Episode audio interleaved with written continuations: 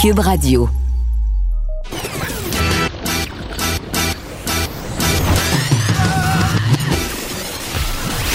Pour elle, il n'y a jamais de mauvaise question.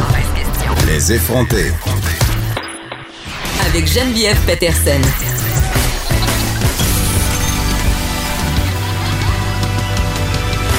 Cube Radio. Bonjour tout le monde, bienvenue aux effrontés. Euh, juste avant qu'on aille euh, au point de presse, et là je ne sais pas si le premier ministre euh, Legault nous fera part de cette fameuse courbe, le scénario le plus probable par rapport à ce pic de la pandémie. On sait qu'en Ontario, on a donné quelques chiffres tantôt, des chiffres qui sont moins pessimistes qu'on aurait pu le penser. Après ma barre, on va y revenir bien entendu avec Vincent Dessureau dans quelques instants lorsqu'on va faire notre analyse de ce point de presse. Euh, que M. Legault et son équipe s'installent. Euh, euh, j'écrivais ce matin dans le Journal de Montréal par rapport à la révélation de cette fameuse courbe. Je posais la question est-ce que c'est une bonne chose que le gouvernement nous révèle toute cette information-là en ce moment? C'est une question à laquelle on tentera de répondre avec Vincent. Tantôt, on s'en va tout de suite au point de presse du gouvernement Legault la situation au Québec quant à la COVID-19. On va au point de presse. Le premier ministre du Québec, M. François Legault, est aujourd'hui accompagné de la ministre de la Santé et des Services sociaux, Mme Danielle Mécan, et du directeur national de santé publique, Dr. Horacio Arruda. Monsieur le premier ministre. Oui, bonjour tout le monde. Avant de vous parler du bilan euh, quotidien, euh, je veux revenir un peu sur euh, les résultats euh, de façon générale et puis euh, sur la raison pourquoi on fait tous les efforts, pourquoi on demande tous les efforts euh, aux Québécois. D'abord, je le rappelle, ça a l'air simple, mais on a un virus qui se transmet d'une personne à une autre personne. Donc, c'est assez simple. Ce qu'on veut, c'est d'avoir le moins de gens possible qui aient des contacts. Donc, c'est pour ça qu'on était un des premiers États en Amérique du Nord à interdire les rassemblements, ensuite à fermer les écoles, ensuite à fermer toutes les entreprises et les commerces euh, qui sont pas euh, essentiels dans notre vie là, des prochaines semaines. Donc, il y a des gens qui regardent le nombre de cas augmenter et qui disent, ben là, est-ce que ça marche, euh, nos mesures ou non? D'abord, il faut être prudent quand on regarde le nombre de cas. Il faut euh, regarder évidemment combien on fait de tests. On l'a déjà dit, on, fait, on a fait, toute proportion gardée, beaucoup de tests. Puis on a testé aussi, aussi certaines personnes. C'est pas tout le monde qui ont choisi de tester, par exemple, pendant les premières semaines, euh, les personnes qui avaient des symptômes et qui avaient voyagé. Donc, on a testé les personnes qui étaient le plus à risque. Donc, c'est normal qu'on ait plus de cas. Notre réussite ou notre échec va dépendre du nombre de décès. Quand on regarde, par exemple, euh, en Europe, on voit, euh, si on regarde par million d'habitants, ben on a des pays qui ont eu beaucoup de décès, par exemple l'Italie, l'Espagne. Puis à l'autre opposé, ben, on a des pays qui ont eu beaucoup moins de décès, en particulier l'Allemagne où il y a eu beaucoup moins de décès par million d'habitants. Puis au milieu, bon, euh, il y a la France, le Royaume-Uni, euh, qui se situe entre les deux. Donc, nous, évidemment, on va essayer de se rapprocher euh, de, des mesures puis des résultats le plus possible de ce qui est arrivé en Allemagne. Quand on regarde jusqu'à présent, parce qu'il faut se comparer surtout avec l'Amérique du Nord, bien, on a beaucoup moins de décès ici qu'aux États-Unis. C'est du simple au double par million d'habitants. Donc ça, ça veut dire que nos mesures fonctionnent. Vous allez le voir aujourd'hui, il y a un ajustement sur les décès, mais même si on tient compte de cet ajustement sur les décès, on voit qu'on a beaucoup moins de décès que les États-Unis. Bon, ce serait pas juste de comparer avec l'Europe parce que l'Europe, ça a commencé euh, avant nous, mais il reste aussi qu'on a beaucoup moins euh, de décès par million d'habitants euh, qu'aux États-Unis. Donc, ça veut dire que pour l'instant, les résultats, ce qu'on veut, c'est de minimiser le nombre de décès. Ça marche, ça fonctionne. Mais il faut continuer. Il faut continuer, puis il faut continuer de ne pas aller à moins de 2 mètres ou pour les plus vieux, 6 pieds. Donc, il euh, ne faut jamais être à moins de 6 pieds des autres personnes. Puis encore mieux, tous ceux qui peuvent rester chez eux, ben restez chez vous. C'est ce qu'il y a euh, de plus efficace pour pas l'attraper. Donc, le bilan de la journée, bon, d'abord, euh, je vous le disais, euh, il y avait une vingtaine de cas qui étaient sous étude depuis une semaine pour savoir est-ce que les personnes sont décédées de la COVID-19 ou non. Donc, ça vient biaiser un peu les résultats. Donc, aujourd'hui, on a 25 décès de plus mais la grande majorité, c'est pas des décès des 24 dernières heures. Donc, euh, il faut regarder le total, 61 décès au Québec. Et euh, évidemment, ben, j'offre euh, mes condoléances à toutes les familles des personnes décédées. Quand on regarde le nombre de cas confirmés, on est rendu à 6101 cas confirmés. C'est une augmentation de 583. 429 personnes hospitalisées, une augmentation de 64, dont dans ces 420, 429, il y en a 122 qui sont aux soins intensifs. Donc, ça, ça veut dire, c'est un peu, euh, évidemment, euh, plus grave. C'est une augmentation de 26. Je veux vous dire qu'on travaille très fort actuellement, entre autres les scientifiques de la santé publique, pour vous euh, présenter des projections donc, être capable de vous dire, voici, selon différents scénarios, euh, quels vont être les résultats qu'on anticipe dans les prochaines semaines, les prochains mois.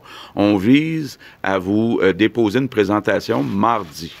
Donc, il y a des rencontres qui vont avoir lieu euh, en fin de semaine pour finaliser tout ça, mais moi, je veux dire, là, ce sont des scientifiques qui préparent avec le docteur Houda ces projections. Un mot sur les équipements médicaux, donc les masques, les gants, les blouses en particulier. On a eu euh, une longue conférence euh, téléphonique hier soir, tous les premiers ministres des provinces et le premier ministre euh, du Canada, et plusieurs, dont moi, on souhaite modifier la répartition des commandes qui sont reçues par le gouvernement fédéral qu'on veut faire, c'est que jusqu'à présent, on a eu une répartition qui était en pourcentage de la population. Par contre, on se rend compte que dans les grandes villes, comme Montréal, comme Toronto, toute proportion gardée, il y a plus de cas que dans les régions plus éloignées. Donc, euh, je pense que ça serait euh, normal que pour les grandes villes comme Montréal et Toronto, que toute proportion gardée, il y ait plus d'équipements médicaux de transférer du gouvernement fédéral pour bien répondre aux besoins euh, de la population. Entre-temps, ben, le gouvernement du Québec, on a continué avec le ministère de la Santé à faire des efforts pour aller chercher des euh, équipements médicaux additionnels. On a une petite amélioration. On était à sept jours d'équipement. Là, on tombe à huit jours. Donc, on a gagné une journée. C'est pas beaucoup, mais quand même, on a maintenant pour huit jours d'équipements euh, médicaux. Maintenant, un mot pour euh, les petites entreprises. Ce matin, le ministre de l'Économie, Pierre Fitzgibbon, a annoncé un programme des fonds locaux qui vont être distribués partout au Québec pour les petites entreprises c'est important. Là, on a fait le choix, plutôt que de gérer ça à Québec, de décentraliser les fonds. Donc, ce sont les localités, les régions, euh, ce qu'on appelle les MRC, qui vont gérer ces fonds-là. Ce sont euh, ces gens-là en région qui connaissent le mieux les petites entreprises en région. Donc, c'est eux autres qui sont le mieux placés pour savoir qui aider parmi ces entreprises-là. Donc, ce sont des fonds au total euh, de 150 euh, millions. Maintenant, mes remerciements du jour, on parle beaucoup de nos anges gardiens avec raison, mais on a aussi beaucoup de gens qui donnent des services essentiels qui sont pas toujours très bien payés. Je pense entre autres caissiers, caissières dans les supermarchés, euh, dans euh, les dépanneurs, dans les pharmacies. Je pense à tous ceux qui font de la livraison. On vous avait dit qu'on regarderait euh, pour aider financièrement. parce qu'il faut quand même tenir compte du fait que le gouvernement fédéral offre 2000 dollars par mois aux personnes qui ont perdu leur emploi. Donc, c'est un petit peu, euh, en tout cas, ça pouvait être perçu comme injuste que euh, des personnes gagnent euh, moins que 2000 dollars par mois en travaillant dans des services essentiels. Donc, on va, le ministre des Finances et le ministre du Travail, donc Éric Girard, Jean Boulet, vont cet après-midi annoncer un programme en gros, ce qu'on propose, c'est euh, d'augmenter le salaire de ces personnes-là de 400 dollars par mois pour quatre mois, euh, donc 1600 dollars euh, par personne pour ces travailleurs-là là, que je remercie du fond du cœur pour le travail que vous faites dans des conditions qui sont difficiles. Puis là, bon, on vient poser aussi un geste concret. Je veux aussi dire, dans les mesures qui ont été annoncées hier, Bon, ça incluait pas euh, toutes les infirmières, infirmières auxiliaires du secteur privé, ambulanciers. Tu en train de tout regarder ça. On devrait rapidement là, euh, corriger le tir et on, annoncer des, euh, des bonnes nouvelles. Donc, je termine avec mes trois priorités. On sort pas de chez soi, sauf si c'est nécessaire. Si on sort de chez soi, on reste à moins de six pieds, deux mètres des autres personnes. Puis quand on revient à la maison, on se lave les mains avec du savon pendant 20 secondes. Puis si tout le monde continue de faire des efforts, moi je pense qu'on va continuer d'avoir des meilleurs résultats que les autres et vous allez le voir dans nos projections la semaine prochaine, il y a des centaines de vies même des milliers de vies qui sont en jeu selon qu'on respecte ou non les consignes. Donc, très important de suivre les consignes qu'on vous donne. Il y a des vies qui sont en jeu. Merci beaucoup. Vincent euh, Dessureau, euh, le premier ministre, qui nous rappelle de se laver les mains 20 secondes. C'est le début euh, de Hey Joe, de la chanson euh, des Beatles. Donc, on a juste à chanter ça. Et on sait qu'on a Ah, passé. C'est un petit truc que je Oui. donne On, comme ça. maintenant, on, je aux pense plus qu'on est vieux. quand même, on se rode aussi au lavage de mains, non? Non, je pense que les gens rebaissent la. Moi, je remarque que des fois, j'ai tendance à me laver les mains moins, longtemps, comme on parlait hier. Le premier ministre, quand même, avant qu'on s'en aille à la période de questions, qui, qui a fait quand même un long laïus sur la projection des décès, on sentait qu'il s'apprêtait à nous annoncer euh, quelque chose parce qu'il y avait des cas qui étaient sous étude euh, et là on nous révèle aujourd'hui en fait qu'il y a 25 décès de plus mais il faut faire attention ce sont pas des décès qui sont survenus dans les dernières 24 heures. Exact. Donc on a senti un long préambule, on était quand même inquiet là, du, suspense là, mais donc 61 décès au total, on en ajoute 25 mais effectivement changement de, de statistiques là, en fait on, a obtenu donc des confirmations de décès reliés à la Covid-19 mais qui remontent à quelques jours voire avant. Alors c'est pour ça il faudra voir dans les prochains jours la, la, la, la tendance 1101 cas euh, au, Québec, donc un ajout de 583. C'était 900 là, hier. Alors ça, c'est quand même un peu plus rassurant. Plus de cas, par contre, hospitalisés, 64 et 26 aux soins intensifs, 122 cas quand même aux soins intensifs. On sait qu'on a à peu près 600 lits disponibles pour ça. Il y a encore de l'espace, mais on comprend que euh, c'est une donnée qui va être à surveiller quand même pas mal. Euh, on comparait, là, on dit on veut, si on veut se comparer à un pays européen, on veut se comparer à l'Allemagne, qui a eu énormément de cas, mais très peu de décès. Alors, c'est ce qu'on souhaite avoir comme statistique. Alors, le nombre de cas, c'est pas si effrayant. Ce qu'on veut, c'est que les gens ne meurent pas. On va aller à la paire de questions. Gabriel Bélan de la presse. Oui, bonjour à vous trois. Euh, on apprenait ce matin que l'entreprise 3M, bon, le, Washington lui avait demandé de cesser d'exporter ses masques N95 au Canada notamment. Euh, Est-ce que ça peut avoir un impact au Québec? Est-ce que, par exemple, c'est un fournisseur euh, de l'État québécois? Bon. Euh, actuellement, on tient compte de ces réalités, donc, euh, entre autres des États-Unis.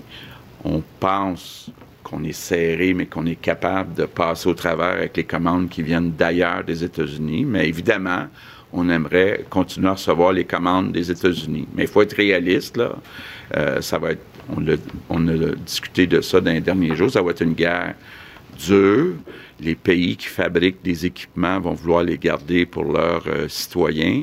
C'est pour ça aussi qu'une des choses qu'on a discuté euh, hier soir avec les différents euh, premiers ministres des provinces, c'est que le plus rapidement possible, faut que le Québec puis le Canada, entre autres, je pense au Québec puis à l'Ontario, qu'on soit autonome, qu'on soit capable de fabriquer nos masques, nos blouses, nos gants. Donc, euh, évidemment, là, on, se fait un peu prendre de cours, mais on a actuellement des entreprises au Québec, en Ontario, qui travaillent là-dessus. Moi, je suis optimiste que dans les prochains mois, on va être capable d'y arriver parce qu'effectivement, euh, faut être réaliste. Ça va peut-être être difficile de continuer à recevoir euh, certaines commandes des États-Unis. Et de ce que vous savez à l'heure actuelle, euh, est-ce que vous pensez qu'un un masque aussi performant, par exemple, que celui-là, euh, dans le cadre de la COVID-19, on pourrait produire ça au Québec? On pourrait arriver à ça? Bien, on peut. Entre le Québec et euh, l'Ontario, on pense qu'on est capable de euh, fabriquer des masques N95 et des masques de procédure, là, des masques chirurgicaux. Donc, on pense que c'est possible. Bon, ça prend combien de temps? C'est là-dessus qu'on travaille actuellement avec des gens. Puis même chose du côté de Doug Ford. Puis on se parle beaucoup, puis on travaille ensemble. Prochaine question, André Martin, TVA. Bonjour à vous trois. L'Ontario a rendu euh, public ses euh, projections dans les euh, dernières minutes. Je vous donne quelques chiffres. On prévoit de 3 000 à 15 000 morts euh, sur 18 mois. Euh, Doug Ford a dit, sans mesure, il y aurait eu 6 000 morts en avril. Avec les mesures qui ont été faites en Ontario, on prévoit 1600 morts euh, en avril. Je sais que vos projections, vous allez nous les donner mardi, mais aurons-nous droit à autant de transparence de la part de votre gouvernement? Est-ce que ça va ressembler à ça, ces chiffres-là, au Québec? On va vous donner euh, euh, ces chiffres-là. Donc, entre autres, le nombre de morts qui sont prévus dans les prochains mois. Évidemment, comme Doug Ford le fait, c'est pas une science exacte, donc c'est plus euh, euh, une espèce là, de, de, de minimum maximum là. Donc c'est un peu ça qu'on va euh, vous donner euh, mardi prochain. Donc oui, on va être très transparent. Moi, je veux euh, donner toute l'information qu'on a, mais en même temps, euh, faut être capable de dire aux gens qu'il n'y a pas un chiffre précis. Puis, faut le dire aussi, selon qu'on met et on respecte les consignes, ça va changer le nombre de morts. Puis je vous dis, on a, nous, actuellement, plus de mesures que l'Ontario. On a euh, plus de commerces, plus d'entreprises, les chantiers de construction, donc, qui sont fermés. Puis moi, je pense, oui, c'est une décision qui fait mal à l'économie, mais c'est une décision qui va sauver des vies. Sous question? Je vais vous parler de la pénurie de médicaments dans les euh, hôpitaux. C'est notre bureau d'enquête qui révélait ça ce midi. Après les masques, on craint une pénurie de médicaments dans les hôpitaux. Il y a une note interne qui a circulé dans les derniers jours. Euh, ça disait probablement en lien avec la pandémie, plusieurs médicaments sont en pénurie ou en rupture de stock. 40 des médicaments peuvent être touchés. Est-ce que c'est une préoccupation pour vous? Oui, euh, mais ce qu'on doit dire d'entrée de jeu, c'est qu'on a actuellement ce qu'il faut pour traiter nos patients. Alors ça, c'est clair qu'actuellement, on a les médicaments qu'il faut. Mais effectivement, il y a euh, un besoin mondial au niveau de ces médicaments-là. On pense au propofol, par exemple, euh, et d'autres médicaments pour la sédation euh, quand on intube quelqu'un ou quelqu'un une, une chirurgie. Alors, il faut être très, très, encore une fois, rigoureux dans l'utilisation de ces médicaments. Mais aussi, on doit vous dire qu'on a beaucoup de discussions actuellement avec nos fournisseurs, euh, notre industrie pharmaceutique, et on, va continuer de travailler très fort pour continuer d'avoir la disponibilité de ces médicaments. Et je réitère, on a ce qu'il faut actuellement pour nos patients. Prochaine question, Olivier Bossé, Le Soleil. Est-ce qu'il est question d'ajouter la région de Charlevoix dans les, dans les régions au, euh, au déplacement limité euh, interdit? Non, en tout cas, moi, je n'ai pas entendu parler. Mais Les analyses sont en cours. Euh, Il est possible que ça soit le cas. Mais il y a des discussions actuellement qui se font, comme je vous l'ai dit, à chaque jour avec différentes régions. Là, et on va voir si jamais on voit qu'il y a une, une raison épidémiologique là, euh, de séparer, on- ou du moins, de, quand je dis séparer, c'est de faire un certain contrôle ou de limiter les déplacements. On va le faire. On l'a vu, M. Legault, euh, M. Trudeau a parlé qu'il y aurait des, des, euh, des soldats de l'armée euh, canadienne qui vont aller dans le nord. Euh, on a vu aussi qu'il y avait des inondations qui ont commencé à Saint-Georges ce matin ou dans, dans la nuit. Les policiers courent après les rassemblements, les, barrages routiers. En plus, ils vont sûrement avoir plus d'absentéisme pour maladie. Euh, je suppose que les, les services policiers vont être débordés assez vite. Bon, D'abord, il y a un cas spécial dans le Nord. Il y a une division de l'armée qui s'appelle les Rangers, qui sont déjà là dans le Nord. Donc, on pense que c'est une bonne idée d'utiliser leurs services euh, pendant euh, la crise euh, dans le Nord. Donc, c'est pour ça qu'on a demandé la permission. Là, c'est une division de l'armée canadienne. Donc, ces personnes-là qui sont déjà dans le Nord aident parce que la région là-bas veut vraiment s'isoler. Puis, il y a aussi une préparation qui doit être faite au cas où la situation s'empirait. Maintenant, concernant les inondations, effectivement, on a commencé à en avoir en Beauce. Donc, on a des discussions avec Geneviève Guilbeault. Pour l'instant, tout est sous contrôle. On ne pense pas avoir besoin de l'armée canadienne, mais si éventuellement on pense que c'est utile d'avoir l'armée canadienne, on va demander l'armée canadienne. Euh, évidemment, les masques N95 qui sont au cœur de toutes les discussions en ce moment. Ça a d'ailleurs été la première question qu'on a posée euh, à M. Legault. Là, on sait qu'aux États-Unis, on a demandé à des entreprises d'arrêter euh, de livrer des masques au Canada. Oui, peut-être dire que sur la, comme la situation au, Québec, là, comme dit, on en, on en, rajoute un peu. Les quelques jours, on était à 3 à 7 jours. Là, on était à 7 jours hier. Là, on était à 8 jours. Alors, c'est quand même un peu rassurant à ce niveau-là. et on explique qu'on travaille avec le gouvernement fédéral pour travailler sur la répartition aussi des, euh, des équipements du, fédéral. Oui, se sont parlé hier euh, les premiers ministres des provinces ainsi que Justin Trudeau là, par rapport euh, justement à cet approvisionnement. Des, les grandes villes, on a plus de cas évidemment. Alors pour cibler l'équipement dans les grandes villes, parce qu'il y a des grandes populations mais qui peuvent être très étendues et ça, ils sont moins touchés présentement. Alors, on voudra voir la réponse de Justin Trudeau là-dessus sur l'équipement effectivement qui serait saisi par les Américains. Puis il y a quand même une inquiétude partout. Là. On remarque qu'on euh, veut travailler pour avoir des fournisseurs pour pouvoir euh, développer nos propres produits ici du même niveau de qualité, parce qu'évidemment, des masques de procédure, euh, à mon avis, c'est pas trop compliqué à faire ici des masques N95 plus spécifiques. C'est pas tout le monde qui peut euh, convertir ses chaînes de montage aussi rapidement pour quelque chose d'aussi critique. Alors au moins on travaille, euh, on travaille là-dessus. Euh, avant de, parce que Justin Trudeau en a parlé aussi, là, je vous en parler dans quelques secondes, mais juste pour compléter sur François Legault, les projections mardi prochain. Je pense qu'on va quand même être beaucoup à attendre ça. je vais vous donner d'ailleurs dans quelques instants ce qui, on a, vous avez entendu quelques chiffres, mais on va être un petit peu plus précis avec ce qui a été annoncé dans les dernières minutes en Ontario. Parce que oui, Justin Trudeau s'est fait poser les questions. En fait, c'était vraiment au centre de son point de presse ce matin concernant cette pression des Américains pour que la compagnie 3M cesse d'exporter ses masques N95 vers le Canada et l'Amérique latine. On sait que ça a été refusé par 3M, euh, qui plaide d'un les conséquences humanitaires que ça pourrait générer euh, au Canada et en Amérique latine, mais aussi le fait que cesser l'exportation, ça va entraîner une réaction en chaîne et que d'autres compagnies euh, étrangères vont garder toute leur production pour elles. On sait que les États-Unis ont besoin, c'est pas vrai qu'ils sont autosuffisants, là. ils vont chercher des, des, des stocks de partout. Alors pourquoi c'est eux seulement qui peuvent recevoir et ne plus donner? Ah, c'est l'impérialisme dans ce qu'il a de plus beau, Vincent. Ben, c'est ça. Alors, Justin Trudeau a répondu. Est-ce qu'on peut qualifier ça d'une ferme? À vous d'en juger. mais sur le fait que euh, on doit travailler de pair avec les Américains euh, et qu'on ne devrait pas fermer nos frontières. Je vous laisse entendre Justin Trudeau là-dessus. J'ai vu euh, avec grande préoccupation ce rapport qui soulignerait qu'il y aurait peut-être eu des tournements. on est très inquiet à ce niveau-là et on va faire des, des suivis. Je comprend la préoccupation du, et du euh, premier ministre Legault et euh, d'autres gens. Euh, on va faire des suivis avec le ministre Garneau, le ministre Blair, les ministres responsables pour s'assurer de ce qui s'est passé et surtout pour s'assurer que l'équipement destiné au Canada arrive au Canada. Bon, alors on travaille là-dessus, puis on explique que euh, il donnait quelques exemples euh, tout de suite après, entre autres des, euh, du personnel médical qui reste à la frontière, mais qui demeure au Canada pour des hôpitaux américains, en voulant dire, écoutez, si vous voulez qu'on ferme tout, puis qu'on soit chacun de notre base, ça va vous coûter cher aussi aux États-Unis.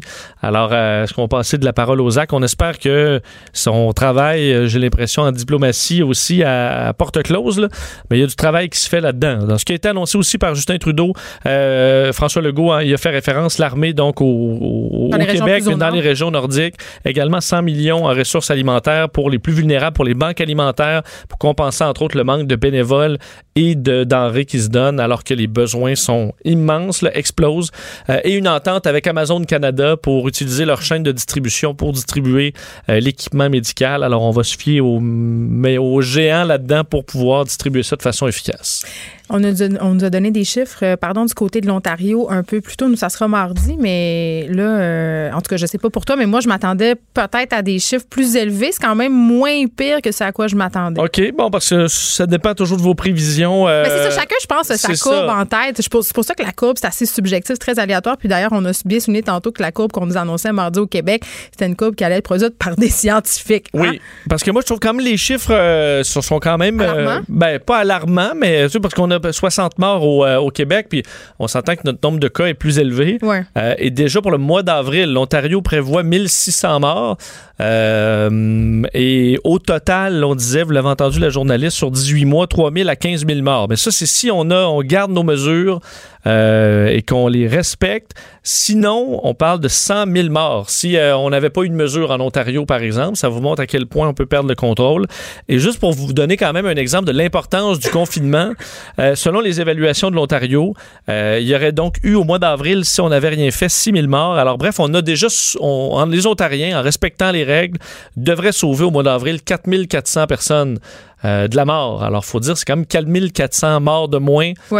Alors, ça montre quand même qu'il y a un effet, même si on le voit Mais pas. C'est le bon côté de dévoiler des chiffres, justement. Euh, pas de faire peur aux gens, parce que c'est beaucoup ça qui est avancé euh, parfois quand, bon, par ceux qui pensent qu'on devrait pas nécessairement dévoiler tous les scénarios, mais quand on, entend un chiffre comme 100 000 morts, ça nous, ça nous ben, motive à, à, à rester confinés. Surtout quand tu dis ça va être entre 3 et 15 si on fait quelque chose, puis ça va être 100 000 si on fait rien. Euh, c'est sûr que quand on voit juste les chiffres monter, on se dit, ben ça marche pas, ça a encore monté, ça a encore monté. Mais tu sais que ça monte beaucoup, beaucoup moins vite que si on faisait rien. dans quelques minutes, on attend Doug Ford c'était la santé publique qui a donné ces chiffres-là. Euh, Doug Ford va, donner plus de détails sur les prévisions euh, ontariennes et ce qu'il entrevoit. Mais euh, c'est dans ce qui a été dévoilé tantôt. On verra mardi si les chiffres du Québec ressemblent à ceux de l'Ontario. Et là, Vincent, comme c'était déjà pas assez, on est en pleine crise et la saison des inondations commence et il y a certaines régions du Québec qui commencent déjà à avoir maille à partir avec le niveau de l'eau. Oui, on souhaite, puis Geneviève Guilbeault l'avait dit, là, on espère que s'il y a une année où on peut être épargné, il faudrait vraiment que ce soit 2020. Euh, malheureusement, pour les gens de la Beauce, ça ne semble pas être le cas pour l'instant à Saint-Georges. Euh, très forte hausse ce matin de la rivière Chaudière en barque de plus de 700 mètres, là, où il y a eu des, des, des, euh, des mouvements ce matin autour de 5 h et 6 h, sans monter très vite. On a inondé donc plusieurs maisons, quelques évacuations. Et là, le problème, ce sera les centres d'hébergement. On ne pourra pas en avoir cette année de centres d'hébergement pour des raisons évidentes. Geneviève Guilbeault sur les ondes d'LCN, tantôt avec notre collègue Mario Dumont, expliquait qu'il y a des alternatives quand même euh, et qu'il y en aura sur lesquelles on travaille. Je te, je la fais entendre. Qu'on a encouragé les municipalités à faire, de déjà prévoir des hôtels, des lieux alternatifs, s'il y en a qui ont la chance d'avoir des résidences étudiantes ou d'autres endroits avec des unités de logement séparées où on peut loger des personnes éventuellement évacuées sans promiscuité, sans que les gens soient en présence physique les uns des autres. Euh, il faut le, le prévoir, évidemment, encourager les gens à se trouver eux-mêmes un plan B. Bon, alors des chambres d'hôtel euh, individuelles, rester chez d'autres personnes. On disait même rester dans la maison s'il n'y a pas trop d'eau c'est le système D. Là. C'est le système D, mais évidemment, euh, c'est des, des, cas vraiment particuliers. On risque effectivement de voir l'armée prêter main forte à ces gens-là si, euh, si les ressources deviennent euh, trop difficiles à avoir dans les forces régulières, disons forces policières ou des pompiers. On n'avait pas vraiment besoin de ça, on va se le dire. Non, ça c'est clair. On va espérer que ce soit que, que, ce soit pas le début de quelque chose de plus gros pour les inondations. Ailleurs dans le monde, le nombre de morts qui continue à grimper. Oui, on est à 1 75 000 cas, 57 000 morts présentement dans le monde. Et le point, là, vraiment, écoute, c'est une montée vertigineuse du nombre de cas. C'est vraiment dans l'État de New York. Euh, le point de presse d'Andrew Cuomo, tantôt le gouverneur, donnait froid dans le dos, là, parce qu'on annonçait d'un 562 morts en 24 heures. C'est un bon, même pour, euh, pour l'État de New York. Euh, déjà, on est à plus de 700 morts confirmés aux États-Unis aujourd'hui. 20 000 cas, mais il reste encore là, une bonne quinzaine d'États à donner leurs chiffres. Il y a des États qui vont rajouter. Alors, on aura une journée record, comme les dernières journées aussi, là, mais euh, vraiment la montée aux États-Unis des cas et des morts est vraiment vertigineuse, alors qu'en Europe, on voit même l'Espagne, même si les chiffres sont tragiques encore, on sent un certain plateau. L'Allemagne également annonçait qu'on semble être rendu sur une certaine forme de plateau.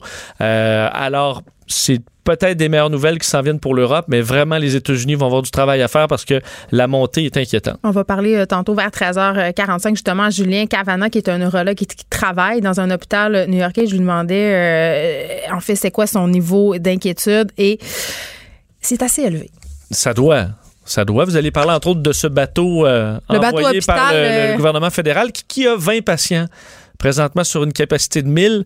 Je vais vous expliquer pourquoi, mais ça semble être compliqué de rentrer des, euh, des, des- des patients sur ce bateau. Ça pourrait être appelé à changer euh, la vocation de ce bateau dans les prochains jours. On te retrouve tantôt, À Vincent, suivre. avec Mario. Merci. Geneviève Peterson, la seule effrontée qui sait se faire aimer.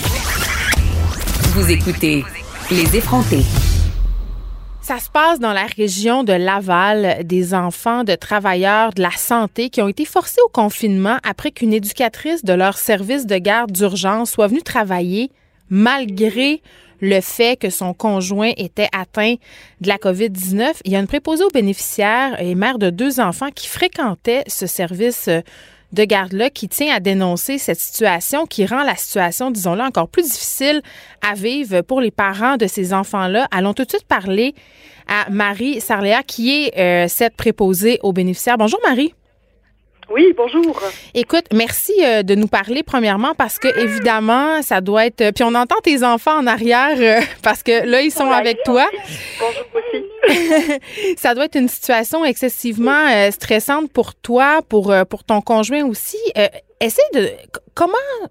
Comment est-ce que vous avez appris que vos enfants avaient été exposés à la COVID-19 dans leur service de garde?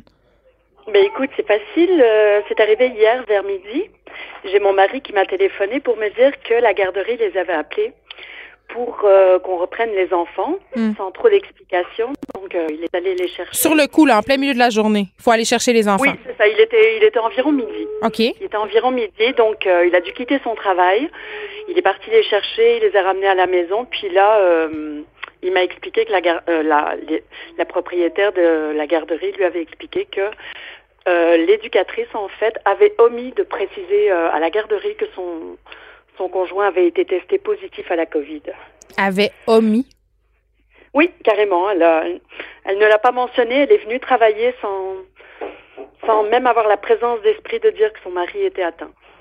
Ben, elle a omis ou elle a menti euh, pour pas perdre son emploi? Je ne pourrais pas te dire exactement. Tout ce qu'on sait, c'est que son, mari a été testé. euh, euh, excuse-moi. Son mari a été testé euh, positif, puis elle est quand même venue travailler, tout en sachant que. Que c'était un risque. Est-ce que, est-ce, que ton mari, Marie, travaille aussi dans le milieu de la santé ou il travaille dans un autre milieu? Parce que c'est travaille dans le milieu de la santé, il est ingénieur dans un service essentiel. OK, donc les deux, euh, vous êtes au service de la population en ce moment. Ça, on continue à travailler. Pour nous, ça ça changeait pas grand-chose. Mais euh, écoute, ça, ça, ça nous fout royalement dans la merde. Oui, mais est-ce que ça vous a fâché? Est-ce que tu as parlé à d'autres parents de cette garderie? Parce que c'est une garderie qui accueille combien d'enfants? Je pense que les enfants étaient au, au nombre de neuf.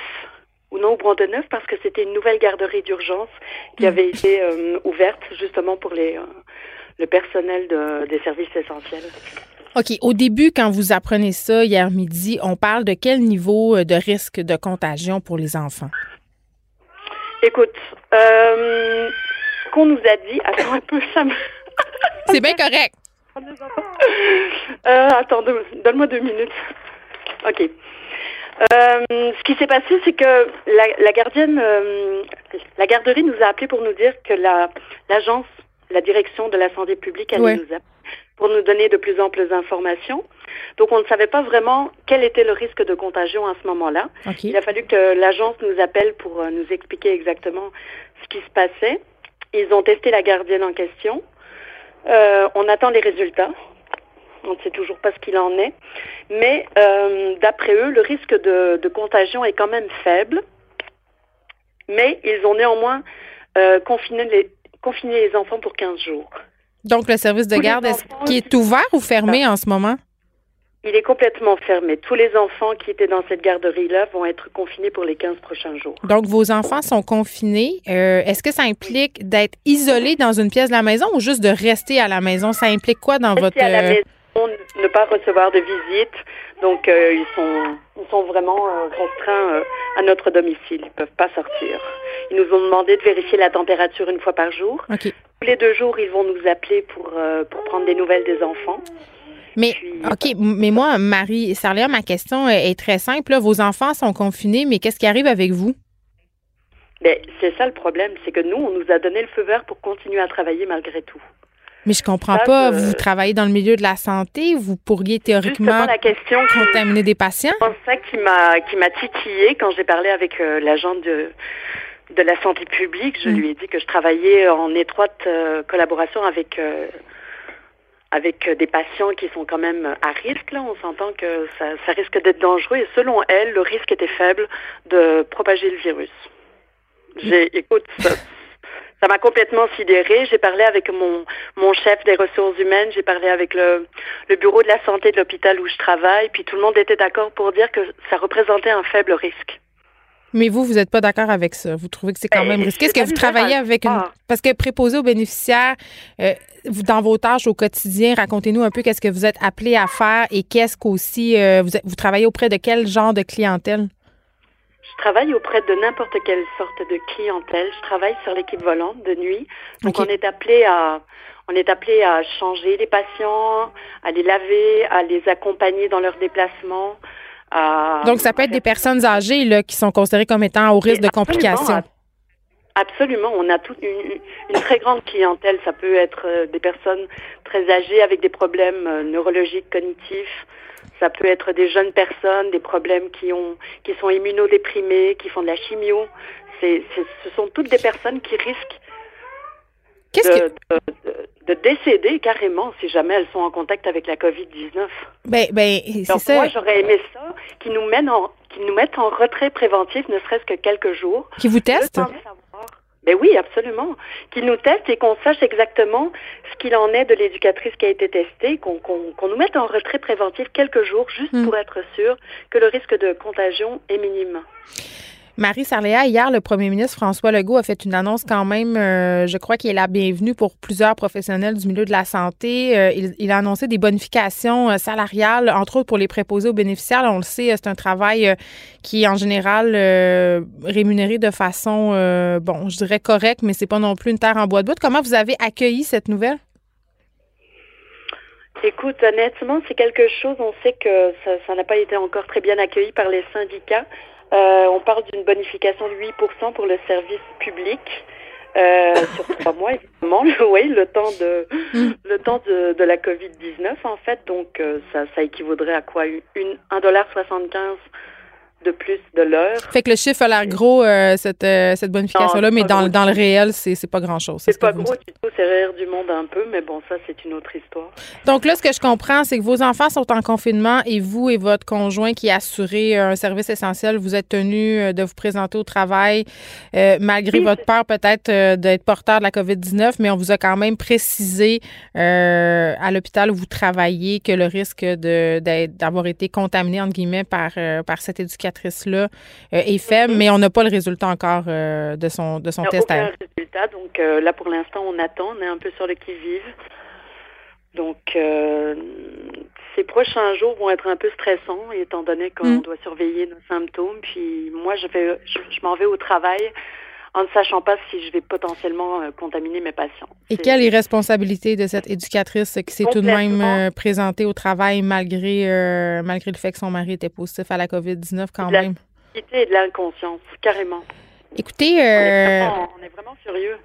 Et, et avec raison, Marie Sarléa, euh, tenez-nous au courant quand vous aurez euh, le résultat euh, de test de cette éducatrice, à savoir ce qui est fait, ce qui va être fait. Marie Sarléa, préposée aux bénéficiaires, mère de deux enfants qui sont désormais en confinement parce que, imaginez-vous donc que l'éducatrice en garderie de leur service d'urgence s'est pointée au travail malgré le fait que son mari avait testé positif à la COVID-19. Ça n'a aucun sens. Merci beaucoup, Marie. Merci, bonne journée. Bonne journée. Les, les effrontés. Avec Geneviève Peterson. Les vrais enjeux, les vraies questions. Vous écoutez Les effrontés. Le bateau hôpital arrivé cette semaine à New York n'aurait qu'une vingtaine de patients, une vraie blague, selon un patron d'un hôpital new-yorkais cité dans le New York Times ce matin.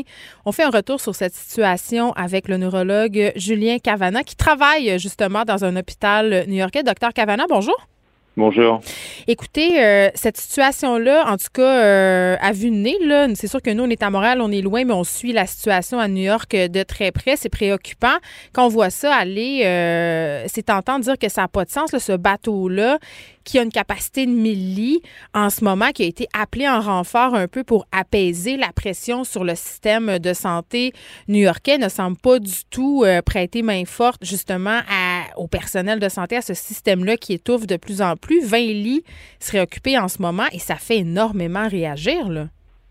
Oui, ben vous voyez, c'est une, parfaite illustration qu'il faut en permanence adapter la stratégie euh, qui, euh, qui, qui, est la nôtre pour faire face à cet afflux de, de patients, hmm. puisque euh, le bateau hôpital initialement était réservé pour des patients qui n'ont pas la Covid-19.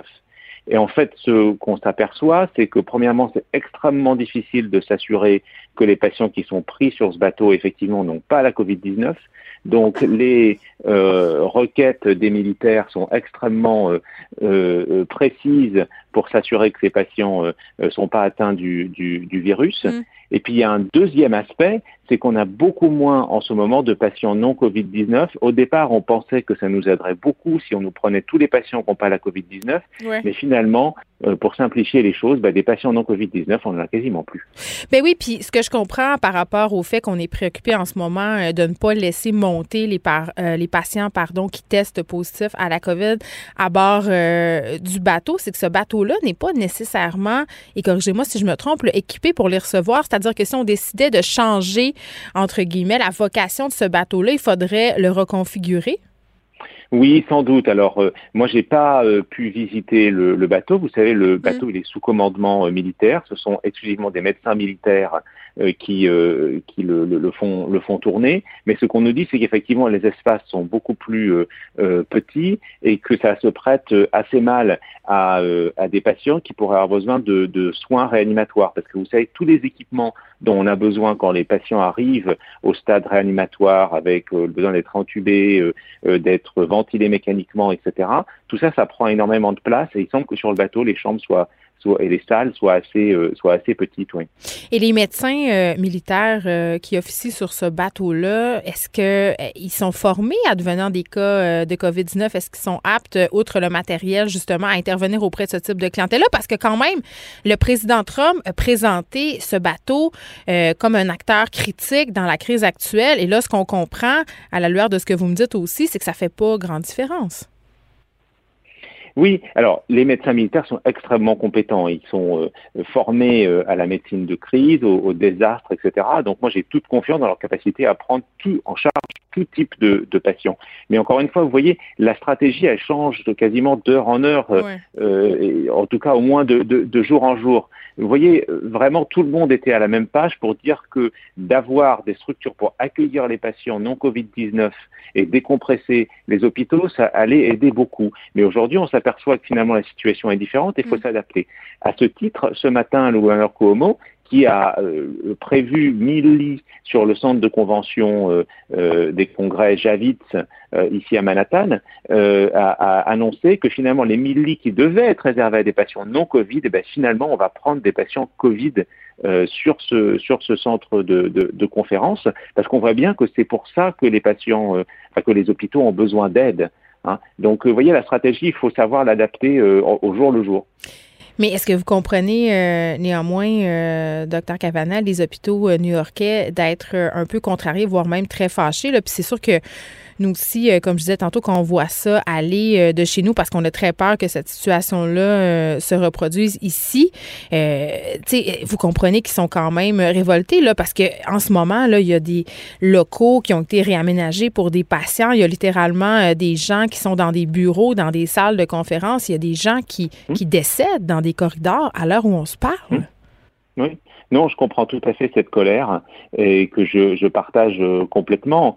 Euh, là, j'ai le temps de prendre euh, 10 à 15 minutes avec vous pour vraiment faire un travail d'analyse et d'essayer de, de, de, comprendre. Mais il faut vraiment que euh, nos élus, euh, nos responsables politiques, ils adoptent la même habitude que nous, c'est-à-dire d'adapter leur stratégie au jour le jour. Et toutes les infrastructures bureaucratiques, elles doivent répondre plus rapidement. Donc avec le gouverneur Cuomo, on a la chance d'avoir quelqu'un qui comprend ça et qui euh, bah, du jour au lendemain nous dit bah, d'accord, je comprends que vous avez besoin d'aide pour les patients Covid vraiment maintenant, donc j'ouvre le centre Javis pour que vous pour qu'on prenne en charge ces patients Covid et vous décompresser de ces patients qui soient accueillis dans de meilleures conditions. On peut espérer qu'une seule chose, c'est que l'armée, euh, euh, le navire hôpital va prendre le même pli, mais pour l'instant on ne, on ne sait pas. Je veux qu'on se parle de la situation à New York, docteur Cavana quand ce bateau-là est arrivé, on a pu voir euh, des centaines de New-Yorkais agglutinés près des quais pour le voir arriver. On a aussi vu euh, tout récemment euh, dans le New Yorker des images du métro de New York où on pouvait vraiment constater que la distanciation sociale n'était pas respectée. Est-ce que les New-Yorkais comprennent la gravité de ce, qui est en train de se passer en ce moment? Et j'ai envie de dire, euh, il y a des New-Yorkais aussi qui, n'ont pas le choix euh, d'emprunter les wagons bondés du métro.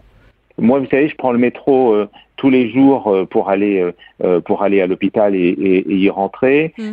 et en plus, les horaires sont un peu dans tous les sens, donc je vois un peu à tous les horaires de la journée. Le métro est loin d'être plein. Vous avez de la place pour respecter la distanciation sociale et même de, de vous asseoir sur à peu près toutes les lignes, en tout cas celles que, que j'emprunte.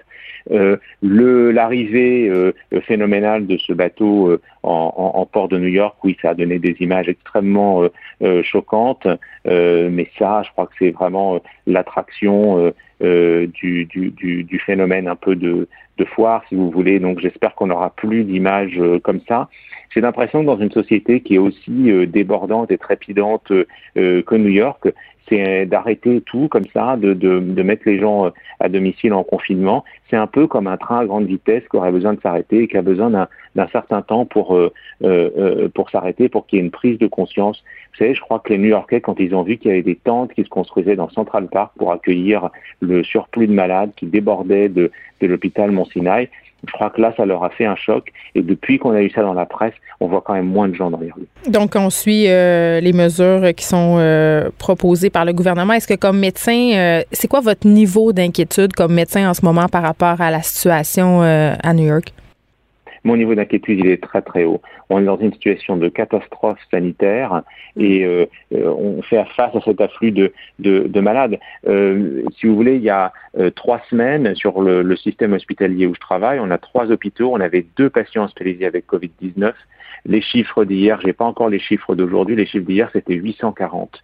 Mm. Aucun système hospitalier, aucun système de santé peut faire face à un tel afflux de, patients.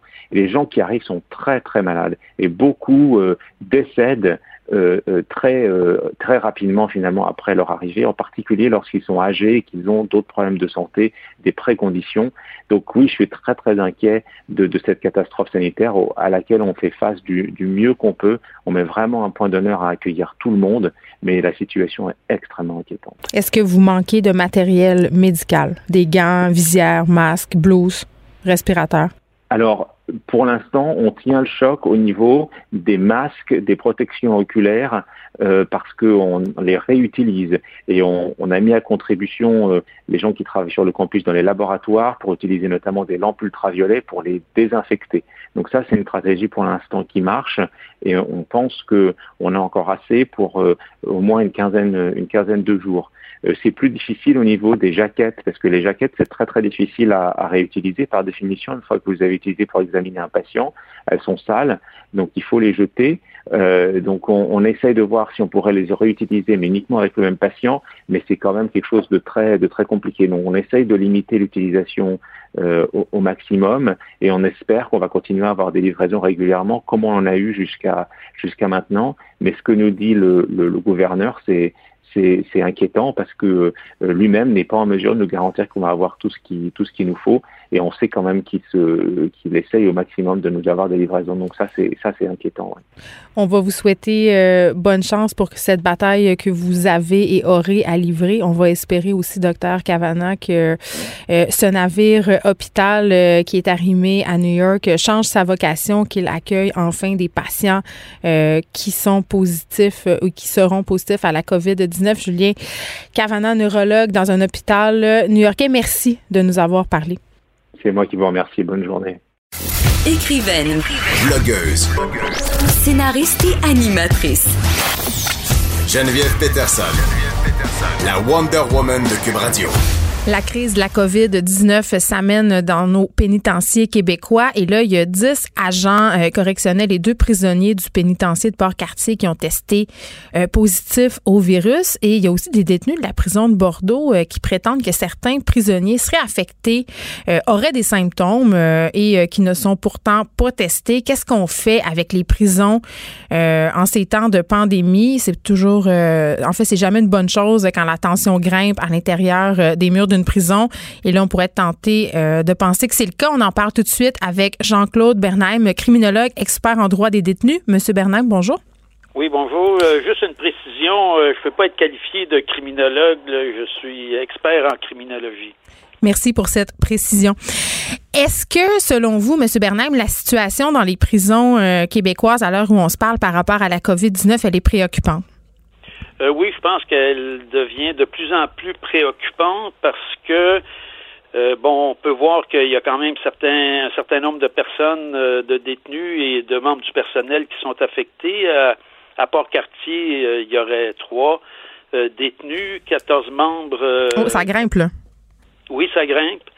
ce qu'on peut constater aussi au niveau des pénitenciers, c'est au niveau des pénitenciers pour femmes. Oh. il y a peu de cas à Joliette, par exemple, euh, il y en a, attendez que je regarde. Joliette, il y en a un, mais il y a neuf femmes qui ont été testées. Euh, en Ontario, c'est un peu la même chose aussi. Euh, au pénitencier des femmes de Grande-Vallée, il y en a quatre qui sont positives. Il y en a 17 qui ont été testées. il y en a 10 qui sont en attente. Alors, on peut voir par rapport à l'ensemble des pénitenciers, la situation par rapport aux au, pénitencier pour femmes, ça semble être soit plus préoccupant ou soit qu'on prenne plus de mesures euh, préventives. Mais est-ce qu'on pourrait expliquer, euh, par exemple, M. Bernheim, cette disparité par le fait que les conditions de détention sont parfois meilleures euh, dans les pénitenciers pour femmes? Bah, dire euh, qu'elles sont nécessairement meilleures, c'est peut-être beaucoup dire. C'est sûr qu'elles sont. Je ne dis pas, je pose la question. oui, c'est pour ça que je réponds. Euh, je pense que oui, ben, de toute façon, les conditions varient beaucoup d'un pénitencier à l'autre, mm. particulièrement les pénitenciers à sécurité minimum versus maximum. Oui, parce que là, à euh, Port-Cartier et Bordeaux, ce sont quel type de pénitencier? Bon, pour ce qui est de Port-Cartier, c'est un pénitencier à sécurité maximum. Euh, qui est affecté ou sont affectés des détenus qui ont des problèmes avec la population générale, donc qui sont, si on veut, séparés. Pour ce qui est de Bordeaux, c'est plutôt sécurité maximum, même s'il y a des aires euh, dont les, euh, les mesures sont un peu moins contrôlantes.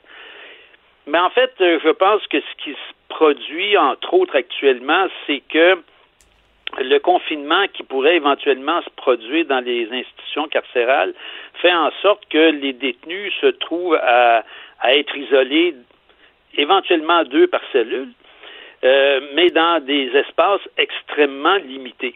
Et ça, ça favorise la contagion, bien évidemment.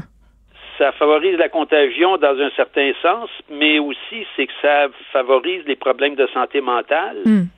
Euh, parce qu'on peut voir aussi, par exemple, que l'accès au téléphone pour les détenus est très limité, sinon totalement coupé, euh, que les sanctions, comme les détenus ne participent plus aux activités, alors si pour une raison ou pour une autre un détenu est sanctionné, euh, on lui enlève la possibilité de pouvoir avoir accès au minimum, peut-être sa télévision s'il en a une, euh, ou bien accès à certains euh, effets qu'il pourrait avoir dans sa cellule, pour accentuant encore plus l'isolement et physique et psychologique.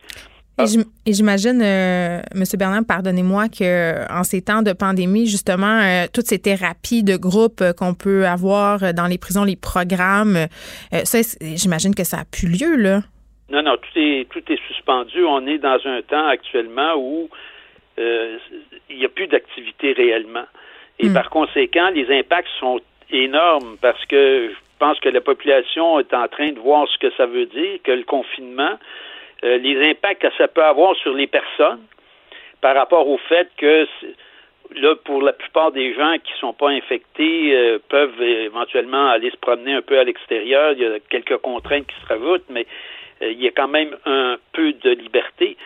Mais on voit les impacts que ça a déjà sur les gens, même qui sont libres, mais avec une liberté réduite. Alors maintenant que les détenus sont dans des prisons 24 heures par jour, éventuellement dans une cellule 24 heures par jour, les impacts sont démultipliés et je pense que tout ça n'est pas pris en considération actuellement par les autorités correctionnelles. Ben oui, puis là, il y a des détenus de la prison de Bordeaux qui ont fait des sorties euh, justement pour dire, écoutez, là, il y a des prisonniers qui présentent des symptômes, il y a des prisonniers euh, qui sont pas testés. Et là, M. Bernard, vous faisiez euh, l'analogie entre justement le confinement dont on fait l'objet en ce moment, c'est-à-dire la population qui n'est pas incarcérée versus celle des détenus. J'aurais envie de vous dire que pour plusieurs personnes qui nous écoutent en ce moment, on serait tenté de dire, écoutez, là, ces hommes-là ont commis des crimes qui sont graves, ils sont dans des pénitenciers à sécurité ils n'ont pas beaucoup de sympathie là, par rapport euh, au reste de la population. Je comprends qu'on compare euh, les deux confinements, mais en même temps, euh, si ça sont ramassés là, c'est pas parce que c'est des enfants de cœur non plus. Là. Non, mais c'est qu'il faut aussi penser aux conséquences que ça peut avoir et la sécurité ultérieure par rapport à la société. Parce que si vous maintenez des gens dans des conditions dont les conséquences ont des impacts psychologique énorme hmm. et qu'au bout du compte, les gens, quand ils ressortent, sont dans une situation précaire, c'est la sécurité du public que vous mettez en jeu s'il n'y a pas des, euh, des, approches préventives ou des possibilités de pallier aux conséquences de cet enfermement. Et c'est là, je pense, qu'on a l'occasion éventuellement de s'interroger sur l'usage de la prison. Parce que vous parlez des gens qui sont en prison pour des crimes graves, mais à Bordeaux, 80% des gens qui sont condamnés à la prison à Bordeaux purgent des peines de moins de trois mois. 50% et même 60% en ce qui concerne les femmes ont des peines de moins d'un mois. Alors, on ne peut pas penser que ces gens-là ont commis des crimes extrêmement graves. Donc, est-ce que vous seriez pour cette mesure euh, qui a été euh, suggérée par l'ONU, aussi à la Ligue des droits et libertés, qui demande qu'on libère certains prisonniers, des prisonniers qui représenteraient un faible risque pour la population? Qu'est-ce que vous en pensez, euh, vous, de ça, M. Bernard? Ben, je pense qu'effectivement, il faut se il faut se pencher sur les réalités auxquelles on est confronté hmm. et prendre le temps de mesurer l'usage des institutions qu'on fait aujourd'hui avec les conséquences que ça peut avoir à court terme et à long terme et mesurer si effectivement de mettre des gens en prison pour un mois, c'est quelque chose qui est rentable par rapport aux personnes, mais rentable aussi par rapport au plan social, par rapport aux conséquences que ça peut avoir. C'est une occasion de réfléchir. On, on dit que c'est un moment pour les gens de faire de l'introspection, de voir leur mode de vie, leur mode de consommation, etc., etc. Mais on pourrait aussi être comme société en mode de réflexion sur nos institutions. Euh, on voit maintenant que par rapport aux soins de santé, on est dépendant des pays extérieurs pour pouvoir avoir accès à du matériel essentiel pour donner des soins. On est dépendant de l'extérieur. Il faut réfléchir pour ne plus l'être dépendant à l'extérieur. Mais c'est la même chose par rapport à la prison. Peut-être qu'il faut réfléchir si effectivement il y a lieu d'utiliser les prisons avec l'ampleur qu'on en fait actuellement et s'il n'y aurait pas lieu de trouver des alternatives qui seraient beaucoup plus utiles pour les personnes et pour la société. Dans une logique de réinsertion, c'est ce que vous voulez dire? Dans une logique de réinsertion et hmm. dans une logique de responsabilisation aussi. Parce qu'il faut bien comprendre que on dit qu'on punit des gens parce qu'ils ont posé un geste XY, mais on ne leur donne absolument pas la possibilité de prendre d'assumer la responsabilité de leur geste. On leur impose une peine, une fois que la peine est purgée, c'est terminé. Mais la notion de responsabilité n'est pas prise en considération. Et c'est, je pense, peut-être aussi un moment où de se poser des questions sur l'engagement qu'il faut avoir socialement pour assumer ses responsabilités, assumer des responsabilités. On voit qu'il y a plein de gens dans le milieu de la santé, euh, dans les, euh, je sais pas, au niveau des, euh, des épiceries, qui assument leurs responsabilités parce qu'ils continuent à faire fonctionner la société. Et peut-être que là, il y a lieu de se pencher sur des gens qui posent des gestes illégaux. Dans quelle mesure on pourrait voir à ce qu'ils prennent leurs responsabilités, assument leurs responsabilités et prennent euh, en charge des conséquences de leurs gestes. Oui, puis je sais pas, on jase, le monsieur Bernard, mais euh, dans une dans cette logique-là, justement, de réinsertion, là, ces détenus qui sortent, qui disent écoutez, on a des symptômes, on n'est pas testé, euh, comme si, évidemment, on se préoccupait moins des détenus. C'est sûr qu'après, quand tu as purgé une peine et que la société t'a tourné le dos, c'est pas occupé de toi, tu peux avoir accumulé davantage de frustration et quand tu ressors de prison, ben, tu plus envie d'en faire partie de cette société-là et ça donne envie de, récidiver peut-être davantage. Oui, effectivement. Puis, mais se rajoute à ça aussi les obstacles. Parce qu'il faut comprendre que les gens qui ont un casier judiciaire, que ce soit pour avoir hmm. volé une pomme ou tué 50 personnes, vous avez le même casier judiciaire avec les conséquences que ça a sur le travail, par exemple. Hmm. Parce que le fait d'avoir un casier judiciaire vous interdit l'accès au travail. Vous n'avez pas le droit de travailler dans une banque, vous avez, même pour être balayeur. Vous n'avez pas le droit de travailler dans un magasin, même pour être balayeur. Vous n'avez pas le droit de travailler dans le milieu euh, euh, de la santé, euh, dans le milieu scolaire. fait que quand vous regardez les millions d'emplois qui sont exclus pour les millions de personnes qui ont un casier judiciaire, hein, au Québec, il y a environ 800 000 personnes qui ont un casier judiciaire, un homme sur cinq. Au Canada, 4 millions d'adultes. Puis on le sait pas. On le sait pas toujours. Si on revient à l'enjeu de santé publique des prisons, en ce moment, on pourrait être amené à penser que si on fait rien, les prisons pourraient devenir euh, ce qu'on appelle des hotspots là, pour euh, la COVID-19 parce que, bon, il y a la contamination des prisonniers, mais il y a aussi toutes les personnes qui travaillent euh, à leur contact. Je pense entre autres aux agents correctionnels. Oui, effectivement. C'est évident que comme c'est un milieu fermé, hmm. les c'est un peu comme les les CHSLD ou les maisons pour euh, soins de longue durée. oui, euh, ben, c'est des milieux qui euh, sont très fermés. Et s'il y a une personne qui est infectée, évidemment, les contacts euh, se multiplient rapidement et ça se répand rapidement. C'est sûr qu'il faut voir que les prisons sont, sont un milieu sur lequel il faut se pencher et avoir une approche très proactive. Oui, puis la panique, comme je le disais euh, au début, c'est jamais une bonne chose à l'intérieur des murs. Est-ce qu'on peut craindre euh, si la craindre, pardon, si la situation ne euh, se résorbe pas des émeutes? Bon, de là, je pense non. Pour l'instant, les émeutes sont exclues puisque les détenus, en principe, sont pour la plupart en cellule, donc il n'y a pas de problème de ce niveau-là. Par contre, c'est que ça crée un climat de tension, hmm. ça peut créer des frictions, et c'est aussi la situation qui peut prévaloir au niveau des, des, membres du personnel, des agents correctionnels, c'est qu'on sait qu'il y en a quelques-uns qui sont infectés, mais qui sont obligés éventuellement de, se trouver à travailler ou à y aller. Euh, parce qu'il manque de personnel, il manque de ressources, puis aussi peut-être un manque d'intérêt de la part des autorités. Hmm. Et là, ça peut aussi rapidement euh, se répandre parce que ces gens-là ont des familles. Et je veux dire, c'est le, le déclenchement d'un problème majeur. Alors, il faut que les autorités sanitaires euh, examinent la situation avec les autorités judiciaires pour voir dans quelle mesure il est possible de faire en sorte qu'un maximum de personnes soient libérées, parce qu'il y a plein de gens, par exemple, qui devraient être à une date de libération proche, peut-être quelques mois, mais pourquoi pas... On pourrait accélérer un peu les choses, bien sûr. Exactement, pour faire en sorte qu'il y ait de moins en moins de gens confinés dans les institutions. Jean-Claude Bernheim, merci beaucoup, expert en droit des détenus. Merci beaucoup. Les, effrontés. Avec Geneviève Peterson. Les vrais enjeux, les vraies questions. Vous écoutez.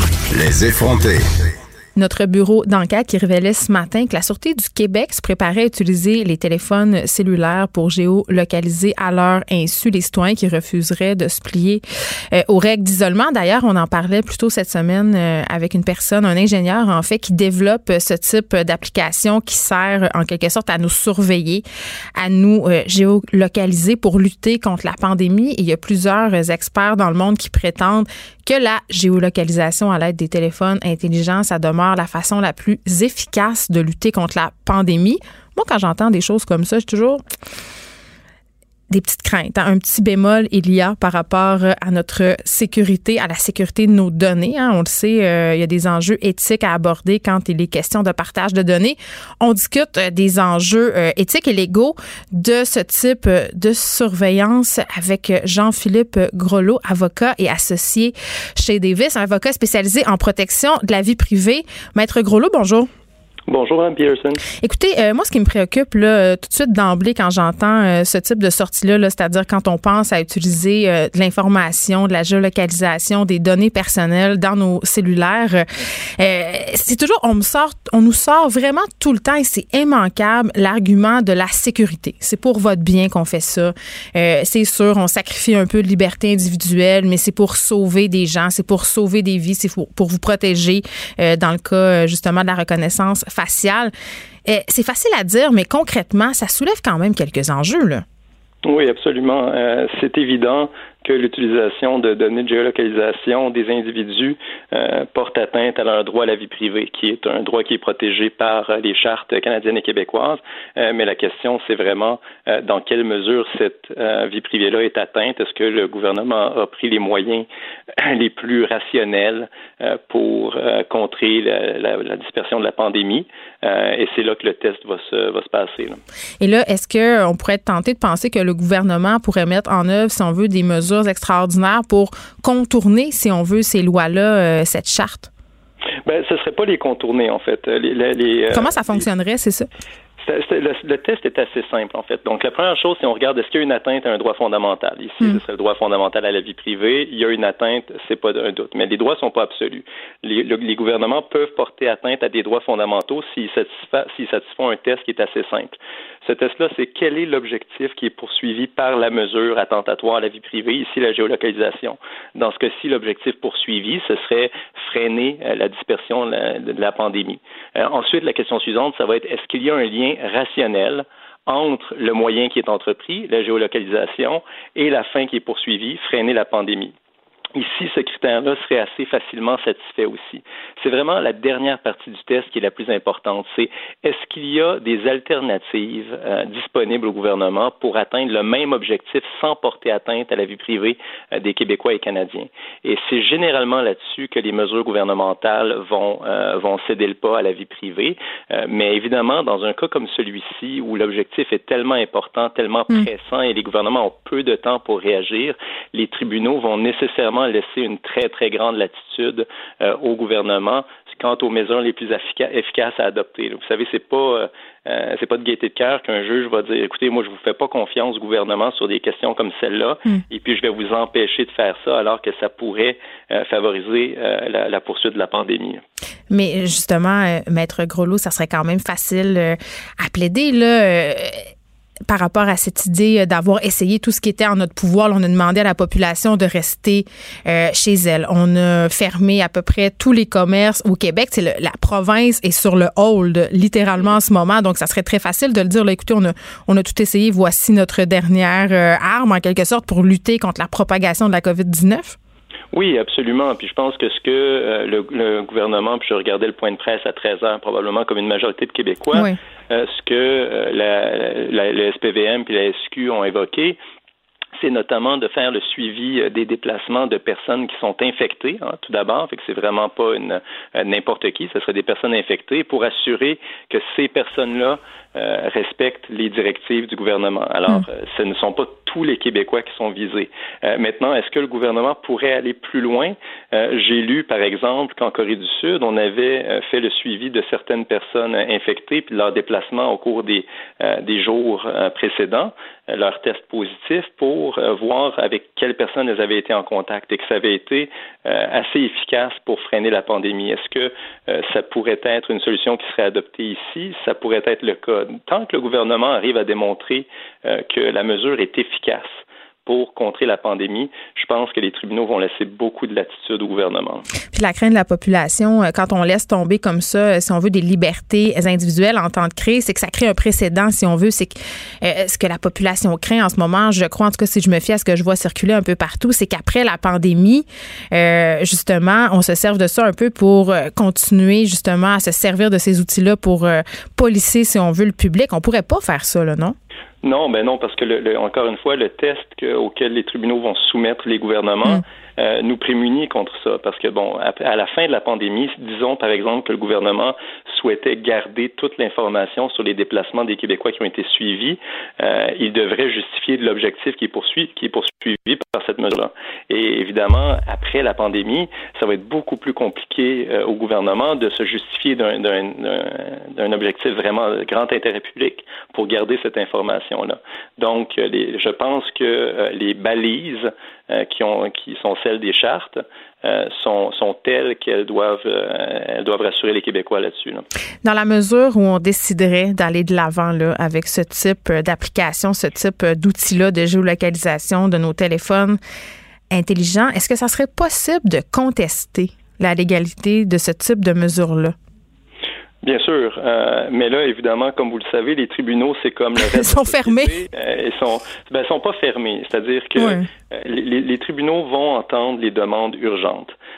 si un Québécois devait se présenter devant les tribunaux pour demander, par exemple, une injonction pour empêcher les gouvernements de de de, se servir de la géolocalisation pour freiner la, la, pandémie, euh, peut-être qu'il aurait une audition. Euh, peut-être que les tribunaux vont considérer que c'est une question urgente. Mais la question pratique qu'on doit se poser, c'est est-ce qu'il y a un juge au Québec qui va empêcher le gouvernement qui lui dit que c'est une mesure qui est efficace pour freiner la pandémie, qui va dire ben moi, au nom des droits fondamentaux, je vous arrête. Euh, permettez-moi d'en douter? Il y a un ingénieur à qui je parlais plus tôt cette semaine euh, qui contribue à développer une application, euh, Jean-Philippe euh, Monfette, qui me disait une façon peut-être de se prémunir contre justement ce détournement de, données, puis là, cette idée de surveillance, ce serait de développer une application, et c'est ce qu'il fait, où c'est volontaire, c'est-à-dire que la personne qui a un diagnostic positif à la COVID-19 envoie volontairement ces informations euh, de géolocalisation aux autorités concernées. Est-ce que vous pensez que d'un point de vue éthique, ça serait une meilleure façon que d'imposer à toute la population une géolocalisation globale? Ben, c'est sûr que ce serait plus euh, éthique et plus respectueux des droits fondamentaux, mais la question qu'on doit se poser, c'est est-ce que ce serait plus efficace? Oui, on sait qu'on a de la misère à, se faire laver les mains et ben euh, puis de pas aller dans les parcs. Exactement, parce que la, personne qui va se porter volontaire pour que euh, son, son téléphone soit suivi, hmm. euh, je présume qu'elle a le bon sens également de rester chez elle.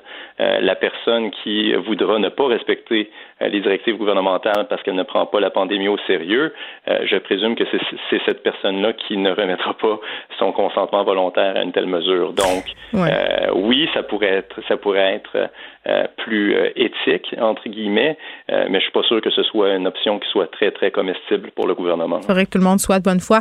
Maître Jean-Philippe Grelot, merci beaucoup, avocat et associé chez Davies. Merci beaucoup de nous avoir parlé. C'est déjà tout pour nous. On se retrouve lundi. Reposez-vous bien en fin de semaine. Euh, en tout cas, moi, je vais en profiter pour aller me coucher un peu. Longue semaine pour nous si vous êtes avec les enfants. Je sais qu'il n'y a plus vraiment de semaine puis de fin de semaine, mais essayez de vous aménager quelques petits moments pour vous. C'est important. On se retrouve lundi. Mario Dumont suit.